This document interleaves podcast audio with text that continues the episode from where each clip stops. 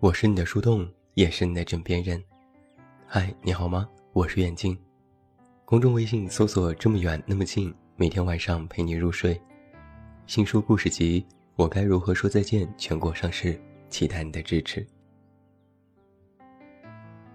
第一次知道圣诞节，是在我妈给我买的《十万个为什么》丛书当中。里面讲到外国人过圣诞节的习俗，说国外的小孩子从小就相信圣诞老人的存在。他们欢天喜地地追着家人问：“今天晚上圣诞老人会不会来给我送礼物呢？”于是妈妈笑着说：“只要你乖乖的睡觉，圣诞老人就会来，他只会给乖孩子送礼物。”然后小孩子就早早的上床。把红色的袜子挂在床头。深夜甜美的睡去，爸妈轻声的走进房间，把礼物塞进袜子里，又在小孩子的额头上亲吻了一下。那时我看到这样的故事，问我妈说：“为什么我们不过圣诞节？我也想要礼物。”我妈说：“那是外国人的春节，我们没这习俗。”小时候，我也看过许多的童话故事。在卖火柴的小女孩里，那个可怜的小姑娘看着富人家餐桌上的美食，心里眼里充满着羡慕。小女孩一天都没有吃东西，又冷又饿，只能靠划火柴来取暖。擦亮第一根，她看到了喷香的烤鹅。擦亮第二根，看到了美丽的圣诞树。擦亮第三根，看到了久违的外婆。然后火柴熄灭，小女孩在圣诞夜悲惨的死去了。我哭得上气不接下气，一边吃鸡腿一边想，将来可不能卖火柴，会饿死的。还记得有一年的初中，那天是圣诞前夜。一群同学央求年轻的政治老师放学带我们去教堂。听说那天晚上会有圣诞的活动。我还记得那天特别冷，大家先去溜冰场滑冰，我摔得四仰八叉，然后在路边吃一碗麻辣烫，就去教堂早早的等候。结果去了才知道，非基督教徒是不允许参加活动的。只能进去参观一圈，但就算是那样，也足以让我们兴奋许久。教堂的天花板很美，上面有各种各样的花纹和图腾。那时什么也不懂，只新鲜的左顾右盼。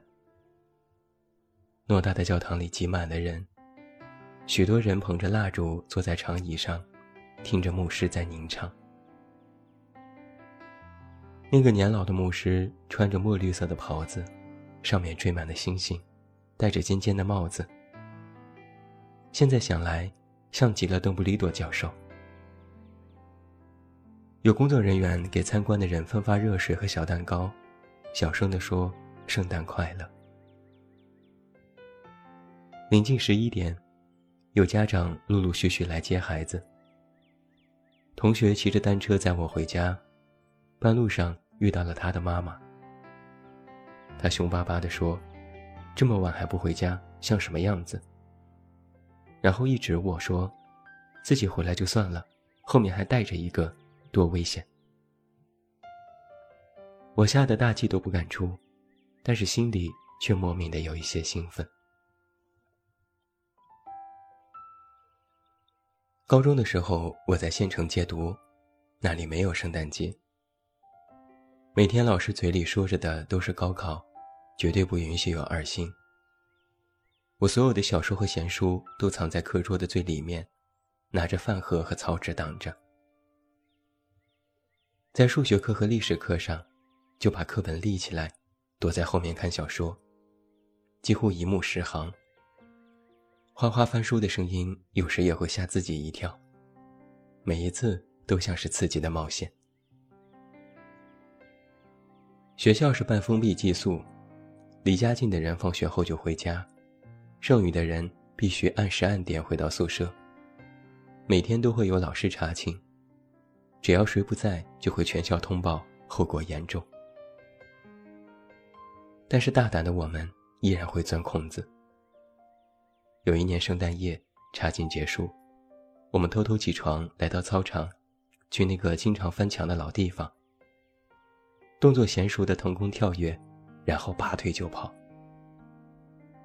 一路唱着歌，昂首挺胸，要去网吧刷夜过圣诞节。别的同学都组队打反恐和红警，只有我上网去榕树下看帖子刷文章。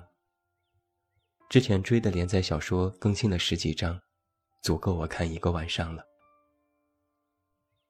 看得入迷，耳边的嘈杂声也没有听到。直到感觉有人一把扯掉我耳机，我回头一看，才看到一脸凶相的政教处老师，吓得说不出话来。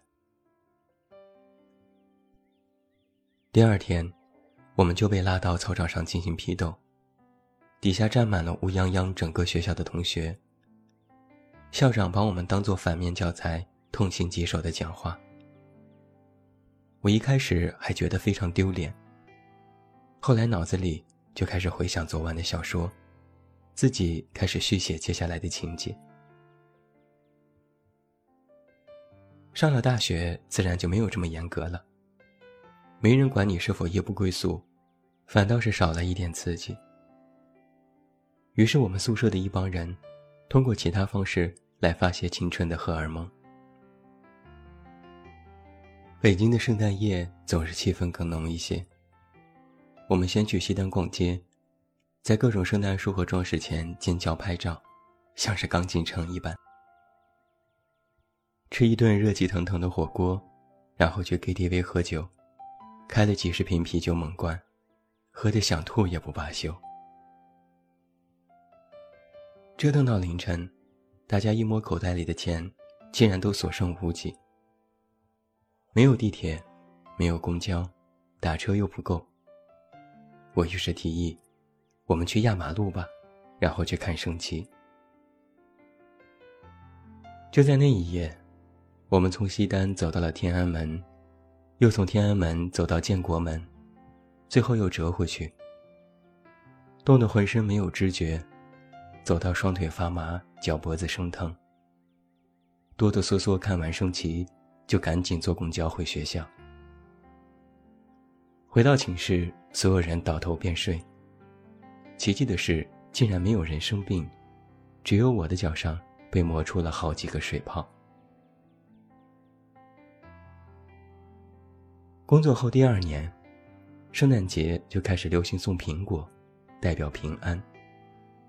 这是典型的中式习俗，从超市买来昂贵的进口苹果，用花哨的包装纸包起来，可以送给朋友或者是喜欢的人。我也不能免俗，买了一堆，结果发现无人可送，最后只能一个个拆开，自己全吃了。本来公司同事说好圣诞节要一起聚餐，订好了餐馆和电影票。每个人都付了钱。结果前一天，一个同事说要回老家，一个同事说男朋友来看他，一个同事说临时有事去不了，一个同事说要加班。他们说：“你叫朋友去吧，也不用退钱，就当我们请客赔罪了。”结果那天，只有我和另外一个不熟悉的女同事。吃了一顿六人份的圣诞大餐。吃饭时尴尬到空气都要凝结，服务员还错把我们当情侣，非要送礼物祝我们幸福。然后又去看电影，女同事被情节搞到哭，我又手忙脚乱找纸巾，心里一直在祈祷这一天赶紧结束吧。默默的放空自己，就连他说谢谢都没有听到。现在想来，那几年是害怕落单的。只要有任何活动都会去，任何聚会都参加。还喜欢在家里组织 party，永远扮演那个活跃气氛的人。不愿意任何人有不自在的地方，使尽浑身解数逗大家开心。后来，渐渐的就沉寂了。今年的圣诞节，照例在双十二的时候，在淘宝上买了一棵三米的圣诞树。二十号的时候就装扮起来，放在新家的餐厅角落里。还有之前剩余的一些彩灯和装饰可以用。比往年漂亮许多。同事约我圣诞去吃饭唱歌，我都摆手说不去了。同事一撇嘴：“每年约你，你都不去。”我微微一笑：“都是商店打折促销，哪哪都是人，急也要急死，就懒得凑热闹了。”圣诞前夜，在家给自己炒了两个菜，吃了点米饭。喝了一点葡萄酒，然后把圣诞树点亮，看着发呆了许久。早早的洗澡上床，打开电脑看了一部只有圣诞节才会重温的动画片《圣诞颂歌》。手边也有苹果，下午从超市买的，只是没有好看的包装纸。咬一口，涩涩的，其实不好吃。想着要不要订一点麦当劳，后来又怕胖，于是作罢。还没到十一点就关灯睡觉了。餐厅里圣诞树上的彩灯闪烁，有光透过门缝溜进来，一闪一闪的。就这样，伴着这座城市圣诞前夜一夜未眠的喧嚣，伴着三里屯里拥挤的人潮。伴着商场门口巨大的圣诞树，伴着路上穿着圣诞老人衣服的人都收着苹果和棒棒糖，我闭上眼睛，很快的睡着了。就这样，就算是过节了。今天朋友给我发来信息说：“狗东西，你又是一个人过节的吧？”我哈哈大笑回复他说：“滚！什么叫狗东西？”他说：“单身狗嘛，可不就是狗东西。”彼此傲娇的贫嘴了很久。我不禁真的在想，这是第几年自己一个人过节呢？第三年，第四年，想不起来了。朋友说：“一个人过节好可怜哦。”我说：“没什么可怜的，又不是什么大节日。”再说一个人清静，我可不想再喝酒喝到吐，熬夜熬出黑眼圈了。说起来啊，节日是需要庆祝的，但是庆祝是需要有人在身旁的。都觉得连春节这样重大的节日，气氛都越来越淡，更何况是一个外国人才真的在意的圣诞节。无非是买了件打折的衣服，吃了顿不错的晚餐。这些年啊，真正在意的事情其实越来越少了。童话故事早就成为了记忆，曾经一起喝酒、唱歌、压马路的同学也散落在天涯。更不用提那些早就没了联系的同事，连名字都没有记住。相聚是一时。分别也是一时，不用太过介怀，只需郑重对待自己。这一年的圣诞节，依然一个人过。没有平安果，没有圣诞袜，没有烤鸭烤鹅，没有聚会喝酒，甚至连一条祝福的信息都没有收到。但我依然觉得自己是有一些小确幸，在心里微微跳跃。就像是那根在深夜取暖的火柴，火光微亮，温度有限，但却能够看到美丽的幻象。不需要和别人分享，只需自己珍惜和把握。如果无人可共同举杯，那就自己早点睡，祝自己有一个好梦。那最后。祝你圣诞快乐！我是远近，我们明天再见。